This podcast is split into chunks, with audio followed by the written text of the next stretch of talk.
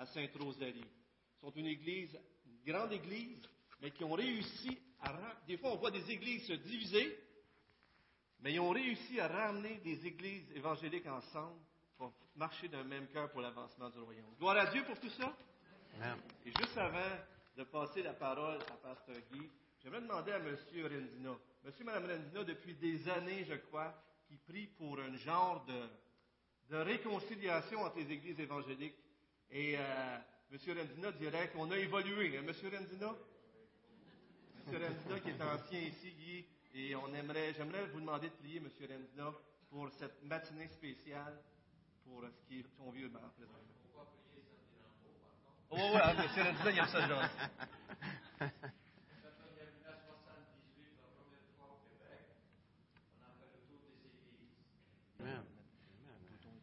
Bienvenue. Pasteur Guy. Amen. Bienvenue parmi nous. Amen. Marches-tu? M'entendez-vous? C'est- vert ici, en tout cas. Amen. Amen. Content d'être avec vous. Quelle grande joie. Je reconnais quelques visages. euh, Audrey, Alex, Lynn, ma femme. Amen. Non, c'est une joke. Amen. Quelle joie d'être parmi vous ce matin. Merci à votre équipe de leadership d'avoir osé prendre un risque en m'invitant ce matin. Mais je veux bénir le Seigneur pour euh, tout ce qu'il a fait dans la ville de Saint-Hyacinthe dans les dernières années.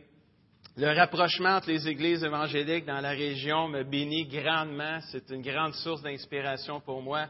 Après ce que Pasteur Donald a dit, les- comment est-ce qu'il n'y a pas tellement longtemps, on se, on se lançait des flèches entre baptistes et pentecôtistes. Aujourd'hui, on travaille ensemble pour l'avancement du royaume de Dieu. C'est très glorieux pour le Seigneur, cela. Et moi, je rends grâce à Dieu qu'on est rendu capable d'évangéliser avec les frères en Christ, l'Église baptiste au travers, les fermiers chrétiens et l'exposition agricole, la vente trottoir. C'est fantastique d'être ensemble pour témoigner la bonne nouvelle de Jésus-Christ. Euh, je suis sûr que le ciel est en fête quand on fait cela. Quand on se met ensemble à Noël avec SEM, l'Église baptiste pentecôtiste, puis on, on donne des centaines de paniers de nourriture aux gens qui sont dans le besoin dans notre ville, je crois que le nom du Seigneur est élevé quand on fait ça. Et moi, je veux vous encourager de continuer à prier pour cette unité que le frère partageait tantôt. Euh, on se donne la main pour évangéliser notre ville ensemble, c'est merveilleux. Puis si on nous continuer de prier pour cela, puis de faire partie des gens qui témoignent ensemble la bonne nouvelle. Si vous avez jamais fait la vente trottoir ou l'exposition agricole, c'est une belle occasion peut-être cette année de vivre une expérience inoubliable. Je vous le dis, vous allez vivre une expérience inoubliable. Avec les cinq couleurs, c'est facile d'évangéliser. Ça n'a jamais été aussi facile que ça.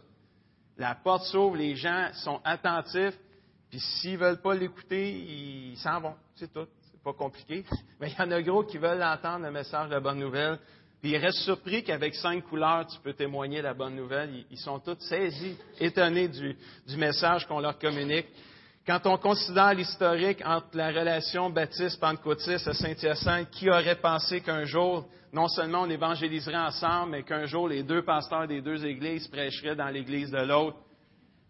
C'est au-delà de votre foi. Mais de pas juste la vôtre. Probablement qu'il y en avait plusieurs aussi qui n'auraient jamais cru ça un jour que ça arriverait. Et moi, je bénis Dieu d'être ici ce matin. Je suis vraiment content. Je suis vraiment honoré. Je suis privilégié que il m'a choisi pour que je puisse être ici. Il aurait pu en prendre un autre dans l'équipe à Saint-Hyacinthe, mais c'était moi, puis je bénis Dieu pour ça. Puis euh, je crois que Dieu est en train de faire de grandes choses dans notre ville. Je ne sais pas si ça vous excite, vous, mais moi, ça m'excite. Quand on a commencé les trois églises pentecôtistes à, à vouloir se réunir ensemble, je vais faire un peu d'histoire, puis après ça, je vais aller dans la parole de Dieu. Je pense que c'est important de le partager ce matin. Quand on s'est réunis, les trois églises ensemble, on n'était pas trois églises là, euh, comme ça. C'est qu'on a commencé avec une église pentecôtiste. Il y a eu une grosse division en 83 qui a créé une, une, une deuxième église dans la ville de Saint-Hyacinthe. Pendant une dizaine d'années, on a été deux églises pentecôtistes qui étaient divisées. Et c'est pas une multiplication, c'est une division. C'est important de savoir, des fois, on, est trop, on repart une église, on multiplie, mais là, on divisait. Là. Et en 95, il y a eu une autre division dans la même église à Sainte-Rosalie, où ce qu'on est tous présentement. Il y a eu une autre grosse division majeure qui a créé une troisième église qui était l'église qui était l'ancien cinéma, pour ceux qui connaissent un peu les places à Saint-Hyacinthe. Et l'autre, en 83, c'est celle qui était dans le centre-ville, sur la rue des Cascades. Et pendant, depuis 95, on était trois églises pentecôtistes, mais qui étaient toutes divisées l'une entre elles. Puis en 2011, le 11 septembre, 2011, dix ans après que les taux avaient tombé aux États-Unis, jour pour jour, dix ans plus tard, nous, les taux qui s'étaient effrondés pendant tellement d'années entre nous, se, sont comme rebâtis, reconstruits. Et depuis le 11 septembre 2011, les trois églises sont réunies ensemble. C'était voté à 97 en faveur de la fusion des trois églises. Ce qui nous divisait maintenant nous unit. Puis je peux vous dire une chose, que trois ans et demi plus tard, je peux témoigner que c'est la meilleure décision que l'Église pentecôtiste de Saint-Hyacinthe n'a pas pu faire, de se pardonner puis de se réunir ensemble. Meilleure décision. On vit des choses extraordinaires dans l'Église là-bas, puis je me réjouis qu'alors qu'on s'unit ensemble pour évangéliser, Dieu bénit l'Église ici aussi, baptiste, à l'autre bout de la 116. Amen. On est aux deux extrémités. Là. Ils ne peuvent pas manquer une église évangélique à Saint-Hyacinthe. Ils ne peuvent pas sortir de la ville sans en avoir une. Moi, je vais aller par l'autre bord. Ben, tu vas en rencontrer une l'autre bord aussi. fait que peu importe, il y a une église évangélique. On ferme l'église, on ferme la ville. Amen. Alors, euh, c'est une image, mais qui, qui, vaut mille mots. Amen. Amen. Que le Seigneur puisse continuer de bénir l'Église ici, Pasteur Donald, votre équipe, tous les membres, les jeunes, les moins jeunes. Donnez-vous la main ensemble pour qu'on puisse impacter le royaume de Dieu dans Saint-Hyacinthe, puis qu'on fasse des vagues jusque dans le Québec entier. Amen. Dites-vous Amen à ça ce matin. Gloire à Dieu. C'est-tu là? On part de ça? Ce matin, j'aimerais parler avec vous de l'Église passionnée, une Église passionnée. 1 Timothée chapitre 3 verset 15, euh, vous avez les textes à l'écran. J'utilise parfois des versions différentes, fait que ça se peut que ça diffère à l'occasion mais euh, on prêche la parole de Dieu ce matin. L'apôtre Paul disait à Timothée ceci, si je n'arrive pas tout de suite, tu sauras par cette lettre, la première épître de Timothée, comment te conduire dans la famille de Dieu? Cette famille de Dieu, c'est l'Église du Dieu vivant qui fait quoi? Qui soutient et protège la vérité.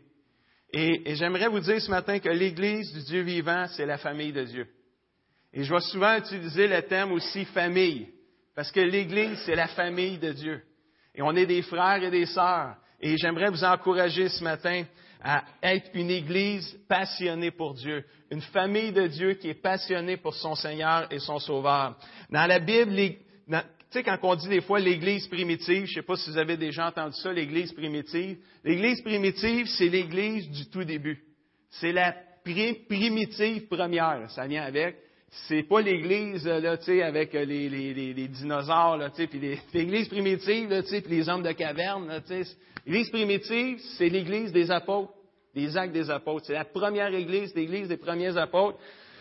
Et dans l'église des premiers apôtres, c'était une église qui était passionnée. Dans Acte 2, 42, la Bible dit que l'église du tout début, qu'est-ce qu'il faisait? Il persévérait dans l'enseignement des apôtres il persévérait dans la communion fraternelle, dans la fraction du pain qu'on pourrait appeler la communion ou la Sainte Sainte, et il persévérait dans les prières. Quatre points majeurs dans lesquels une Église devrait être passionnée. Dans la parole de Dieu, l'enseignement, dans la communion fraternelle, dans la fraction du pain, se rappeler qu'est-ce que le Seigneur Jésus a fait pour nous, et dans les prières où ce qu'on prie les uns pour les autres, on prie ensemble, on intercède. Et ce matin, euh, j'aimerais mettre le focus, si je peux employer ce terme-là, ou l'emphase sur une Église passionnée qui persévère dans la communion fraternelle. J'aimerais plus développer ce côté-là avec vous. En tant que famille de Dieu, on est encouragé à persévérer dans la communion fraternelle. La communion fraternelle, pour la rendre à son plus simple, c'est tout ce qui touche à la relation les uns avec les autres. Et comme on forme une famille, on est des frères et des sœurs. Et si on est des frères et des sœurs, on, on est en relation les uns avec les autres. Et on est appelé par la parole de Dieu, on est encouragé à persévérer dans les relations les uns les autres, dans la communion fraternelle. Alors, j'aimerais vous encourager ce matin. Qu'est-ce qu'on retrouve dans une église passionnée qui fraternise? Fraterniser, c'est être en relation les uns avec les autres, c'est avoir du temps ensemble. Qu'est-ce qu'on retrouve dans une, dans une église passionnée qui fraternise ensemble? J'aimerais parler avec vous de trois éléments. C'est sûr qu'il y en a plus que trois, mais il y a une autre réunion à 11 heures, je vais arrêter à trois. Dans une église passionnée qui fraternise, numéro un, les gens se montrent authentiques. Oh, qu'est-ce que authentique veut dire? Les gens se montrent vrais. Les gens se montrent honnêtes, transparents. Ça, c'est dans une église passionnée qui fraternise, on devrait retrouver des gens qui se montrent authentiques. La Bible nous enseigne dans Éphésiens 4, verset 25, Alors, ne mentez plus. C'est pas moi qui dis ça, c'est le verset. Chacun doit dire la vérité à son prochain. Pourquoi? Parce que tous ensemble, on fait partie d'un même corps. On est aussi la famille de Dieu, mais on a une autre image qui est dit de l'Église, qui est le corps de Christ, dont on a plusieurs membres. Mais nous, on va, rester avec le symbole, l'image de la famille. On va dire, la, Bible dit, chacun doit dire la vérité à son prochain parce que tous ensemble, on fait partie de la même famille. On est des frères et sœurs. Pourquoi que on serait, euh, en anglais, le terme, c'est fauné, là, c'est comme pas vrai, là, On a chanté un chant, ça disait les faux semblants. J'aimais ça quand on a chanté ça, parce que je trouvais que ça venait avec ce point-là, là, des faux semblants. Comme on n'est pas vrai, on porte des masques. Être authentique, c'est être honnête les uns envers les autres, c'est être capable de partager ce qu'on ressent. Dans une église passionnée qui fraternise, les gens peuvent parler de ce qui les blesse, dévoiler leurs sentiments, exposer leurs doutes, admettre leurs craintes, reconnaître leurs faiblesses et demander de l'aide et la prière des autres quand c'est nécessaire. Oh là, pasteur, là, oh. Oh, c'est quelque chose, hein? Partager vraiment qui on est. Quand on est dans la joie, ça va bien. Mais quand on est frustré, comment qu'on fait ça? Puis là, Peut-être qu'il y en a qui disent, ouais, mais c'est un bon verset, ça, Pasteur Guy. Chacun doit, oups, chacun doit dire la vérité à son prochain. Ah, c'est le fun, à ce temps, je vais dire la vérité. Ah ouais, moi j'ai quelque chose à dire. Ah, tu vas le savoir, là.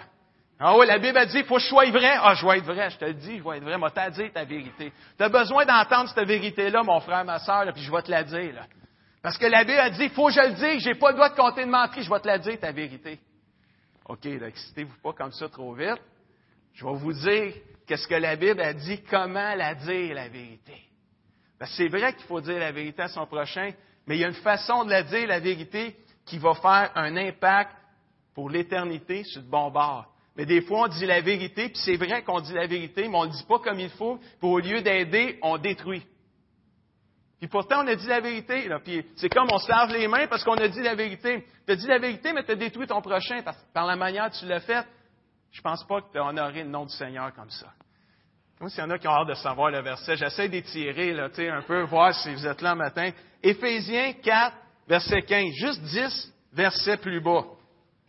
Ça dit, mais en disant la vérité, pouvez-vous le dire avec moi, dans l'amour? On dit encore, la vérité dans l'amour.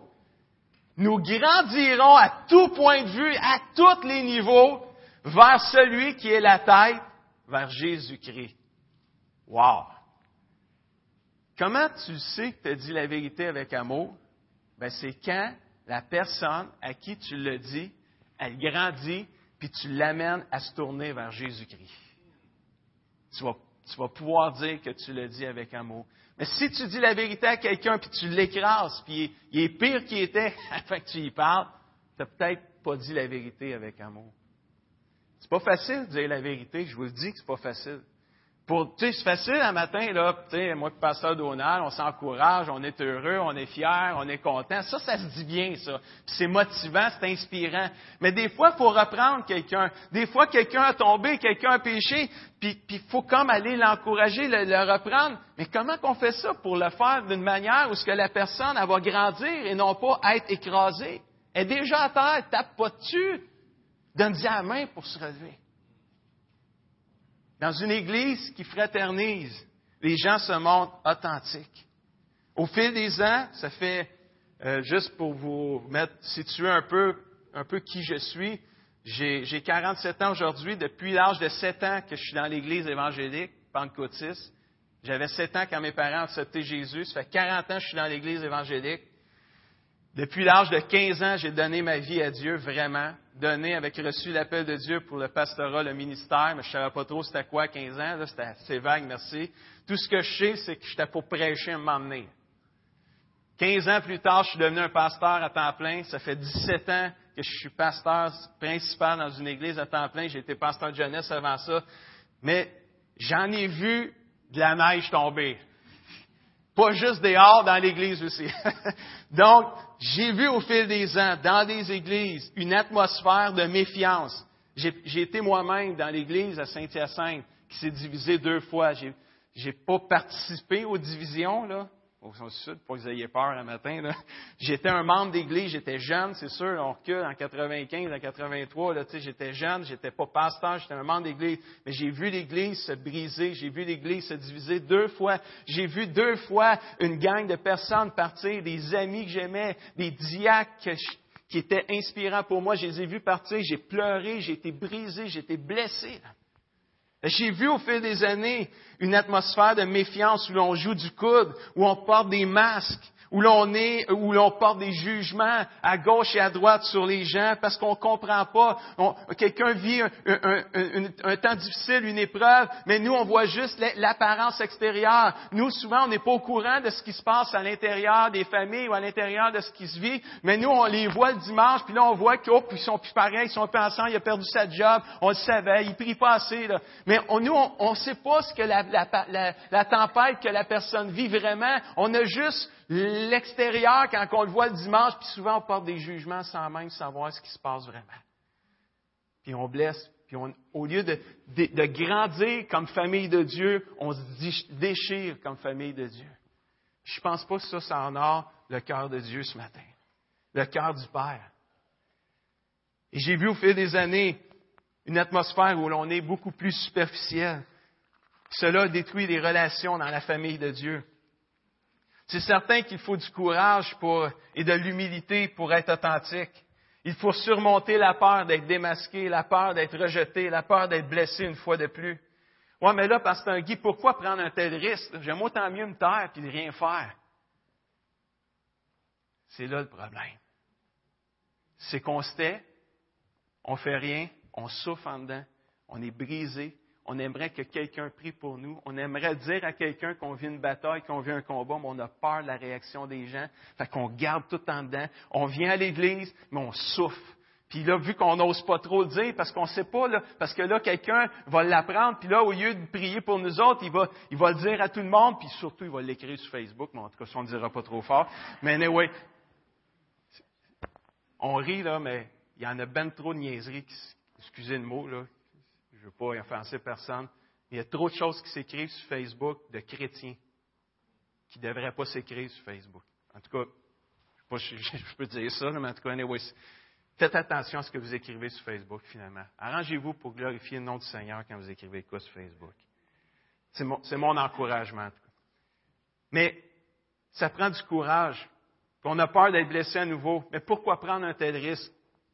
Le prochain verset pourrait peut-être répondre à cette question-là. Jacques 5, 16. Alors, reconnaissez vos péchés les uns devant les autres. Ouch, hein? Oh, pasteur Guy. Es-tu content encore, pasteur Donald? priez, priez, reconnaissez vos péchés les uns devant les autres. C'est quelque chose, ça, là. Mais pourquoi reconnaître nos péchés les uns les autres? Pour les dire à tout le monde? Non. Pour qu'après, on puisse prier les uns pour les autres afin d'être guéris. Wow! Partage ta lutte, ton combat, pour que quand quelqu'un ose dire qu'il vit une bataille, qu'il vit un combat, c'est pas pour qu'on tape dessus et qu'on dise oh, Je le savais, tu priais pas assez.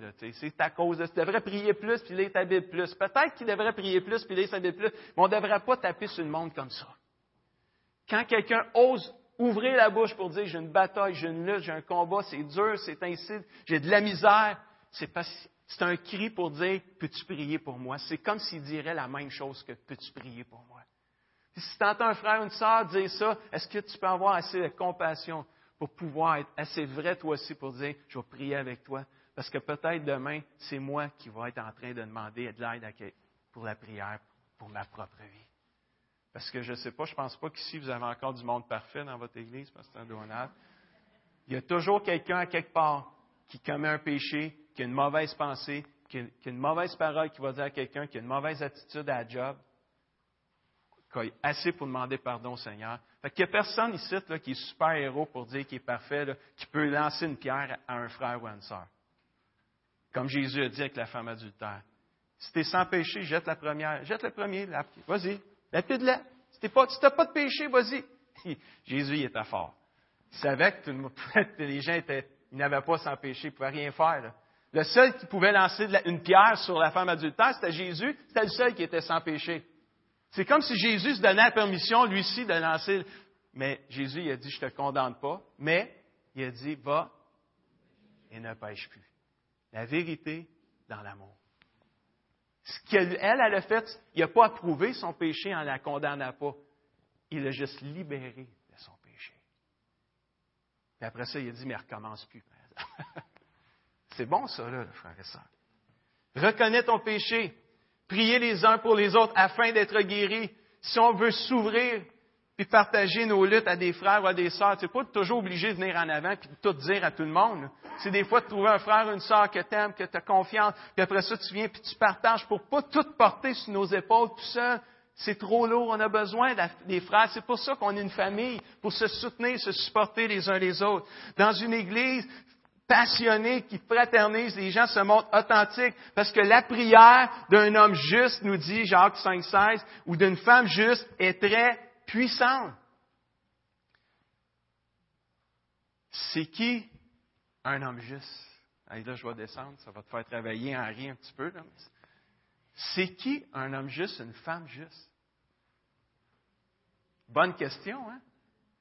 C'est quelqu'un qui a reconnu son péché, puis il y a quelqu'un qui a prié pour lui, qui a été guéri, qui a été justifié parce que par le sang de Jésus-Christ, parce qu'on est justifié seulement par le sang de Jésus-Christ. Si on confesse notre péché, Jésus va nous pardonner, puis la Bible dit le sang de Jésus va nous purifier, va nous nettoyer. C'est pareil comme si on n'avait rien fait. On devient juste aux yeux de Dieu par le sang de Jésus parce qu'on a confessé notre péché. Fait que c'est quoi qui est puissant? La prière d'un homme juste, c'est quelqu'un qui a confessé son péché devant le Seigneur, qui a ouvert son cœur, qui a partagé. C'est vraiment la lutte qu'il vivait. Jésus le sang de Jésus l'a purifié, il est devenu un homme juste. Et quand quelqu'un confesse un péché devant lui ou vient vers lui puis confesse sa lutte, son combat, sa bataille, son péché, lui, il vient d'être pardonné. Lui, il n'est pas là pour écraser l'autre. Au contraire, il dit, je vais prier pour toi. Je viens d'avoir la grâce de Dieu, moi aussi. Je suis la communion, on va prier ensemble. Tu vas te relever. Moi aussi, je me suis relevé. Toi aussi, tu vas te relever. Là, la personne, elle se relève, elle devient une femme juste, un homme juste, libérée du péché. Et puis écrasée, elle se sent pas. Elle se relève, mais là, elle en rencontre un autre qui vit une bataille. Tu comprends-tu que là, la boule de neige est rendue grosse? Mais là, on là, vous êtes, vous êtes tous excités, je parle de même, vous êtes tous excités, là. Mais quand on fait l'inverse, c'est une autre boule de neige aussi qui se fait. Là. Ou ce que quand on écrase, on s'écrase les uns les autres, c'est une autre sorte de boule de neige qui se fait, mais négative. Là. Au lieu de s'inspirer puis guérir, on est toute une gang de blessés. Puis qu'est-ce que ça fait? Quand tu es blessé, tu blesses. Quand tu es guéri, tu guéris. Frères et sœurs, je veux vous encourager ce matin. avoir cette vision-là d'une Église authentique, une Église passionnée qui fraternise, où les gens se montrent authentiques, où les gens, deuxièmement, prennent soin les uns des autres. La Bible dit dans 1, Corinthiens 12, verset 25, il n'y a pas de division dans le corps ou dans la famille. Au contraire, toutes les parties du corps ou tous les membres de la famille prennent soin les unes des autres. c'est pour ça qu'il n'y a pas de division dans le corps, parce que tous les membres prennent soin des uns des autres. C'est une belle image pour nous, l'Église, la famille de Dieu. Quand on commence à prendre soin des uns des autres, on n'a pas le temps de se diviser. Il n'y a pas de division quand on prend soin des uns des autres, frères et sœurs. On grandit. Vers Jésus qui est la tête, comme on a lu tantôt. C'est vraiment fantastique. Moi, je vais vous inspirer. Ça fait 17 ans que je suis pasteur.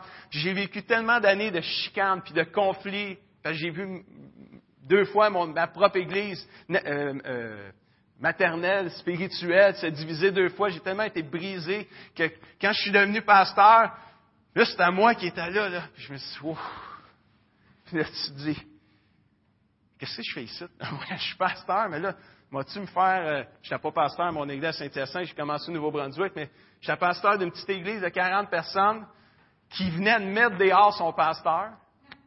Ça faisait 7-8 pasteurs qui passaient dans cette petite église de 40 personnes-là, puis moi, j'arrive du Québec, on me parachute au Nouveau-Brunswick, puis on dit, Hey, c'est ta première église, bienvenue dans le ministère. J'ai commencé avec un verset le jour, le soir du vote, la réunion du vote. Tu sais, imaginez, j'ai 47 ans, on recule de 17 ans. Déjà l'air jeune. Mais à 30 ans, là, j'avais pas de barbichette, j'avais une petite moustache, j'avais l'air babyface, 18 ans, quasiment 20 ans. Je passais pour le gars des diacres partout ce que j'allais. Anyway, je passais jamais pour le pasteur. Tu rentrais dans un service funèbre, puis il cherchait le pasteur, puis il dit, c'est moi. Tu comprends-tu? J'ai vécu ce genre d'événement-là. J'étais jeune, j'avais l'air jeune, sans expérience, mais j'avais un cœur qui brûlait pour Dieu, pour voir une Église s'aimer comme Jésus les aime. C'est Jean 13, 34 qui disait, je vous donne un commandement nouveau, dit Jésus. C'est mon verset que j'ai commencé le pastorat. Je vous donne un commandement nouveau. Aimez-vous les uns les autres comme je vous ai aimé. À ceci, tous connaîtront que vous êtes mes disciples si vous avez de l'amour les uns pour les autres. J'ai commencé comme ça. Puis eux autres, ils étaient tannés des chicanes au Nouveau-Brunswick, puis moi aussi, j'étais tanné des chicanes. Fait qu'on a vraiment bien commencé. On s'est dit, on peut-tu essayer de mettre ça en pratique? C'est écrit dans la Bible, anyway. Puis on dit, oui, on va essayer. C'était six ans de bonheur au Nouveau-Brunswick. Six ans exceptionnels. Six ans qui m'ont parti dans le ministère. C'était vraiment merveilleux. Je n'ai jamais oublié mes six premières années. Puis ça se poursuit. Aujourd'hui, puis la Saint-Hyacinthe, c'est comme le sommet du sommet. C'est comme le, bout du bout, je ne sais pas. C'est comme, wow, je peux juste bénir Dieu. Parce que c'est un principe de la parole de Dieu. Si, si tu t'aimes, t'aimes les autres comme Jésus t'aime, tu ne peux pas te tromper avec ça. Il n'y a pas de division dans le corps quand toutes les parties du corps prennent soin les uns des autres puis s'aiment comme Jésus les aime. Trouve comment Jésus t'aime puis aime les autres de la même manière. Puis tu, mais trouve comment Jésus t'aime. C'est quelque chose, ça aussi. Alors, retourne chez vous à soir, là, puis demande au Seigneur, comment tu m'aimes? Hein, comment tu m'aimes vraiment, Jésus? Puis regarde ta vie, puis regarde comment Jésus te pardonne, comment Jésus est patient avec toi. Puis après ça, il est en train de te dire, là, fais la même chose avec tout le monde autour de toi. Hein, c'est bon, hein? Romains 14, 19, là, je vois le temps filer, là, puis ça s'en vient. Romains 14, 19. Recherchons donc ce qui contribue à la paix et nous permet de progresser ensemble dans la foi. Tellement un bon verset, ça, frères et sœurs. Travaille, fais des efforts. Il y a un autre verset qui dit Fais tes efforts pour rechercher la paix et nous faire grandir, nous faire progresser ensemble dans la foi. C'est vraiment tout faire en sorte. Quand quelqu'un arrive, quelqu'un fait une gaffe, quelqu'un fait une erreur, qu'est-ce qu'on fait? On ne panique pas. Faut pas paniquer. Qu'est-ce qu'on peut faire justement pour faire quelque chose qui va contribuer à la paix et qui va permettre à tout le monde de grandir et de progresser ensemble dans la foi? Avant de paniquer quand quelqu'un fait une gaffe.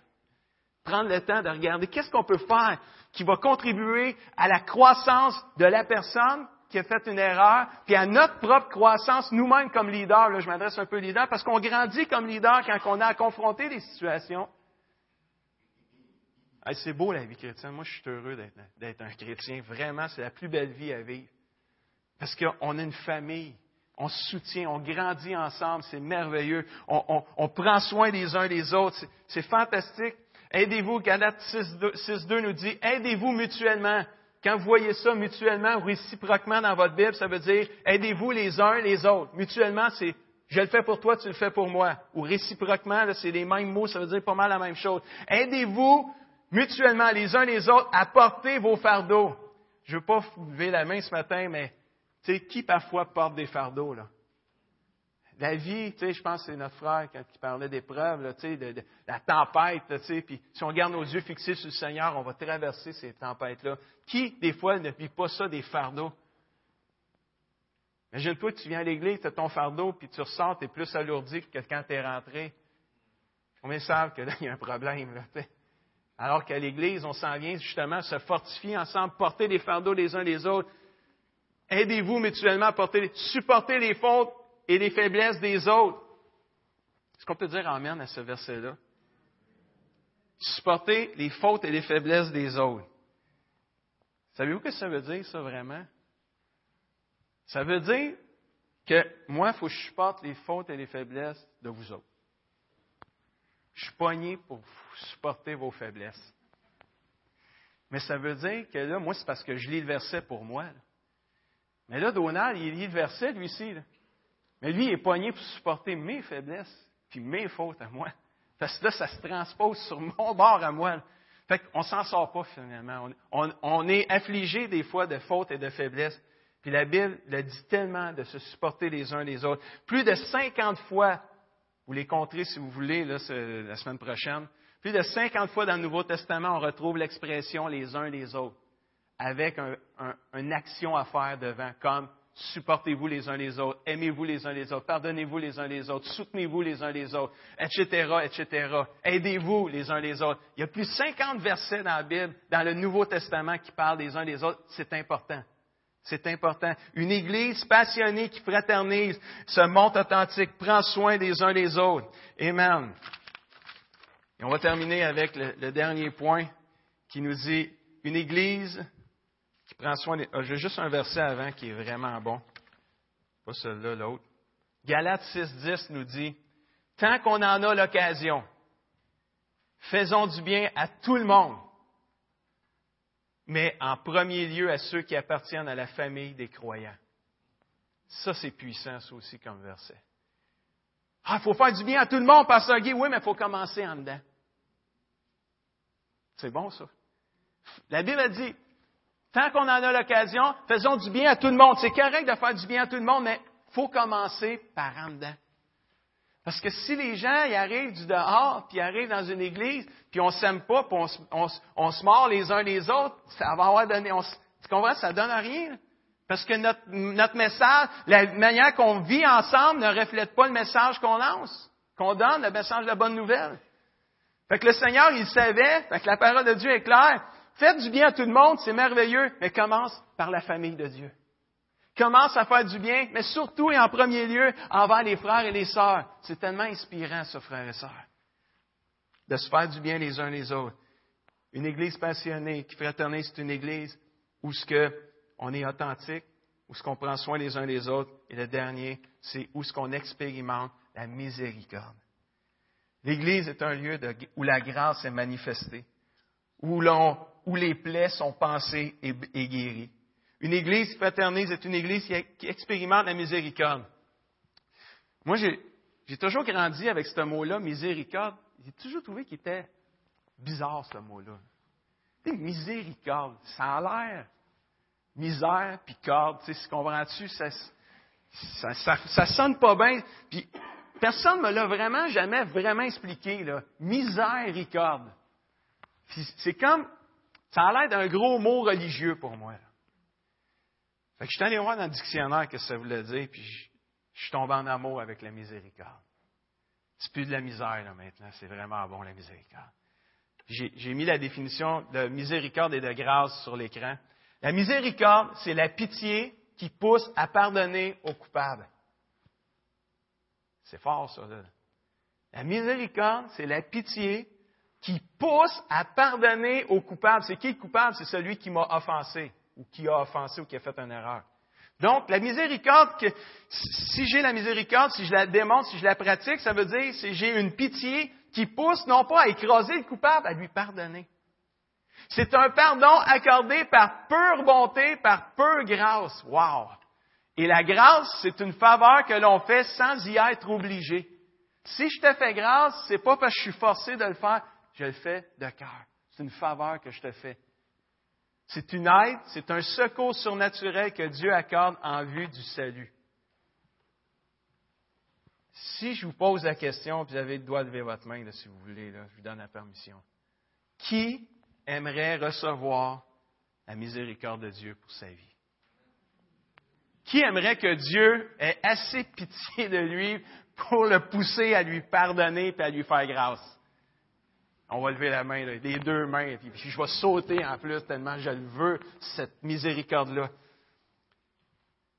J'aime beaucoup l'idée du pardon accordé par pure bonté, par pure grâce.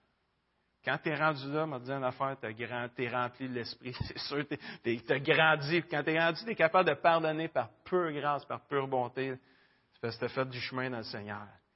La Bible nous dit aussi dans Luc 6, 36, Soyez donc miséricordieux, comme votre Père est miséricordieux.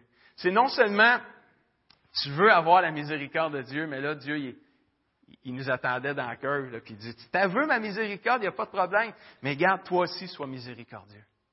C'est ça que la Bible dit. Soyez miséricordieux. Usez de pitié les uns envers les autres. cette pitié, pas de pauvres de petits mois. Alors, cette pitié, cette compassion qui te pousse à pardonner à celui qui est tombé, à celui qui a fait une erreur. Cette pitié-là, ce pardon accordé par pure grâce. Puis là, c'est toujours le fun dans la Bible quand tu lis soit avant ou après les versets. Puis quand tu lis Sois miséricordieux comme Dieu le Père est miséricordieux, puis là tu lis le verset suivant, tu te dis aïe aïe. Ou tu dis Amen, ça dépend sur quel bord tu me prends. tout de suite, le verset après, ça dit Soyez miséricordieux comme votre Père est miséricordieux. Ne jugez pas. C'est assez, c'est assez spécial, hein? Et vous ne serez pas jugés. Ne condamnez pas et vous ne serez pas condamnés mais plutôt, dites-le avec moi, pardonnez et vous serez pardonnés. Wow! Intéressant de voir que la miséricorde puis juger les autres, ça marche pas ensemble. Ne pas juger les autres ne peut pas être plus clair que ça. Il n'y a pas de porte de sortie, mes chers amis. Juger les autres ne convient pas à la famille de Dieu. Point. Si on veut être miséricordieux, on ne peut pas juger les autres. On ne peut pas condamner les autres. On a juste besoin de leur pardonner. Très intéressant de voir que ce verset-là, est mixé avec le, Soyez donc miséricordieux. On a tous besoin de grâce, frères et sœurs, parce qu'il nous arrive tous, à un moment donné dans notre vie, de tomber ou d'avoir besoin d'aide pour nous relever. Nous devons faire grâce les uns les autres et être prêts à accepter et recevoir cette grâce-là quand elle nous est accordée. Vous savez qu'il y a des sœurs jumelles aussi dans le monde. Les sœurs jumelles que moi j'ai appelées l'amertume et la rancune. Ils se ressemblent pas mal, eux autres. Ça, je les ai appelés les sœurs jumelles. Les sœurs jumelles que sont l'amertume et la rancune détruisent toujours la communion fraternelle dans la famille de Dieu. C'est pour ça que le Seigneur nous encourage à nous pardonner les uns les autres. Mais, Pasteur Guy, quoi faire quand j'ai le goût de me plaindre d'un frère ou d'une sœur? Ben, ça arrive, ça. Je t'ai pour dire lever la main, voici ça arrive. Tu goûtes te plaindre de ton, pasteur ou euh, si on ne lèvera pas la main, d'un frère, d'une sœur. ça donne bien, il n'est pas là, je vais lever ma main. là, je, fais un peu d'humour, là, mais vous savez, c'est sérieux pareil. Qu'est-ce qui arrive quand j'ai le goût de me plaindre de quelqu'un? Ça va arriver, ça, dans une vie d'église. Je vous le dis que ça va arriver. Là. Puis probablement, vous dites, c'est déjà arrivé, c'est déjà là mais, présentement. Puis je veux savoir c'est quoi faut que je fasse avec ça. J'ai besoin d'aide, j'ai besoin de conseils. Là. Parfait, super, j'ai la réponse pour vous. Colossiens 3, verset 13. Supportez-vous les uns les autres. Ça, c'est bon. Hein? Et si l'un de vous a une bonne raison, là, j'ai ajouté bonne, là, parce que ça va vous encourager. Si l'un de vous a une raison de se plaindre d'un autre, allez voir Pasteur Donald, ça presse. Es-tu content que c'est pas ça qui est écrit? Mais ils vont aller te voir pareil, anyway. Mais toi, tu vas les conduire à pardonner quand tu as une bonne raison de te plaindre de quelqu'un, la Bible a dit, pardonnez-vous réciproquement, qui veut dire les uns les autres. Tout comme le Seigneur Jésus-Christ vous a pardonné, pardonnez-vous aussi. Wow! Qu'est-ce que tu as à faire quand tu as, as une bonne raison de te plaindre de quelqu'un? C'est peut-être d'aller voir la personne, puis de vous se réconcilier ensemble. De pardon. Pardon. T'as de quoi te plaindre de quelqu'un? Va voir, va jaser avec. Dites la vérité avec amour, pas pour écraser. Il y a juste quoi qui t'énerve de quelqu'un? Prends le temps de t'asseoir avec la personne. Puis parlez-vous avec respect, avec amour. Vous allez grandir, vous allez devenir fort dans le Seigneur. C'est sûr ça va arriver, ça. Parce que c'est comme ça, mais si on, a toujours de quoi se plaindre de quelqu'un, on le, dit, on le dit à tout le monde, mais pas à bonne personne. On appelle ça du. Ah, vous suivez, c'est bon. C'est du placotage pour ceux qui n'ont pas compris. Là. Frères et sœurs, j'avais beaucoup ça, ce message-là sur mon cœur, de pouvoir vous encourager d'être une Église passionnée pour Dieu, qui persévère dans l'enseignement de la parole de Dieu, qui persévère dans les prières, qui persévère dans la fraction du pain, la communion, le repas du Seigneur.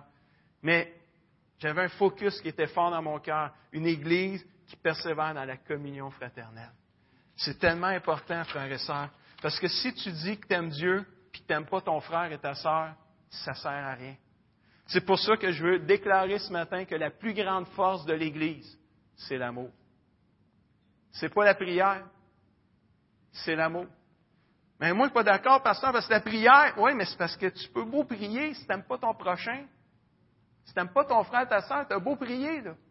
Ça donne à rien. La Bible a dit, si tu n'as pas d'amour, ça, t'es quoi?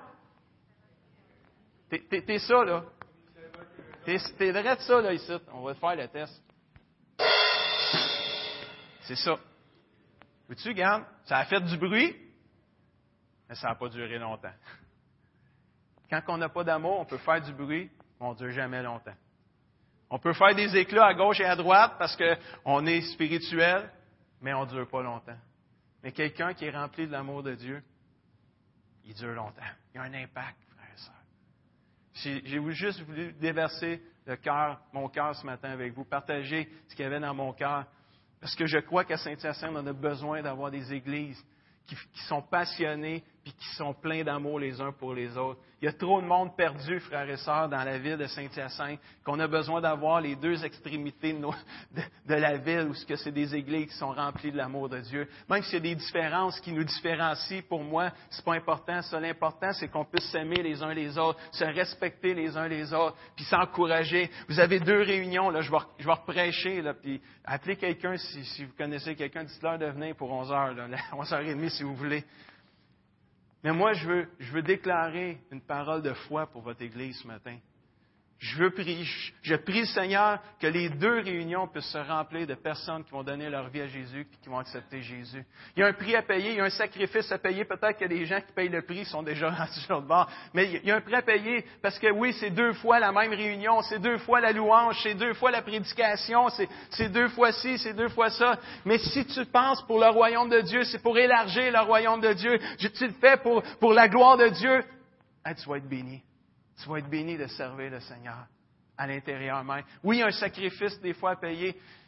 Ça coûte cher, c'est beaucoup de sous à grandir, puis ça grandit, mais des fois, pour une période de temps, ça peut être quelques années où on fait deux réunions pour, permettre de justement pas étouffer le monde financièrement, mais en même temps, c'est plein d'occasions de servir dans l'Église, frère Moi, je vous encourage à embrasser cette vision-là.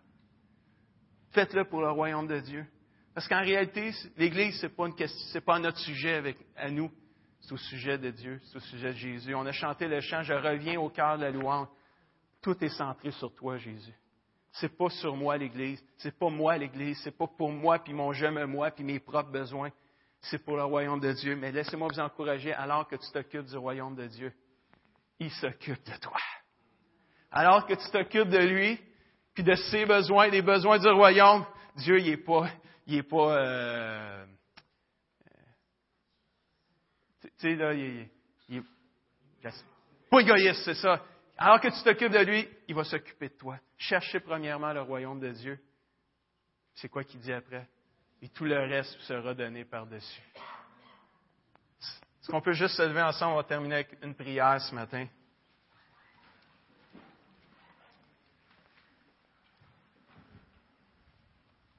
Merci Jésus.